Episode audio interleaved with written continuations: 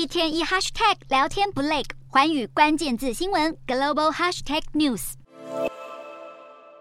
美国债台逐得越来越高，华府预算办公室示警，要是国会不及时授权提高目前三十一点四兆美元的举债上限，美国将在今年七到九月面临灾难性债务违约。彭博全球首席经济学家欧乐因进一步警告，如果市场对美国财政部失去信心，将可能引发一场金融危机。如同学者所说，去美元化已经是现在进行式。最新数据显示，美债前两大持有国日本与中国去年起跑美债，其中日本减持规模高达两千两百四十五亿美元，抛售量最大。中国减持金额一千七百三十二亿美元，紧随其后。两国全年加总起来，减持将近四千亿美元的美债。除此之外，全球排名第十的美债持有国台湾也减持九点四趴。专家分析，日中抛售美债将让国际市场对美债需求疲软，甚至波及美元霸权地位，削弱美元作为全球最主要储蓄货币的信用度与吸引力。最后将迫使各国发展出以本币进行双边交易的机制。尤其是正在崛起的人民币，最有可能追上美元，形成二元货币体系。美国拥有货币铸造权，不断把债务货币化，大量发行国债。如果不够，联准会还能大量印钞购入。二零零八年金融海啸后，美国政府为了挽救市市场，还有填补收支差距，扩大发行美元，却也推高举债金额，埋下通膨的祸根。结果在疫情和乌俄战争肆虐后，各国供应链受阻，通膨瞬间高涨，联准会不得不猛烈升息，抑制物价。眼看不能再以大量印钞的方式过关，美国只好求助债权国买进美债。如今债权国反而大量抛售美债，难以继续给美国当财务靠山。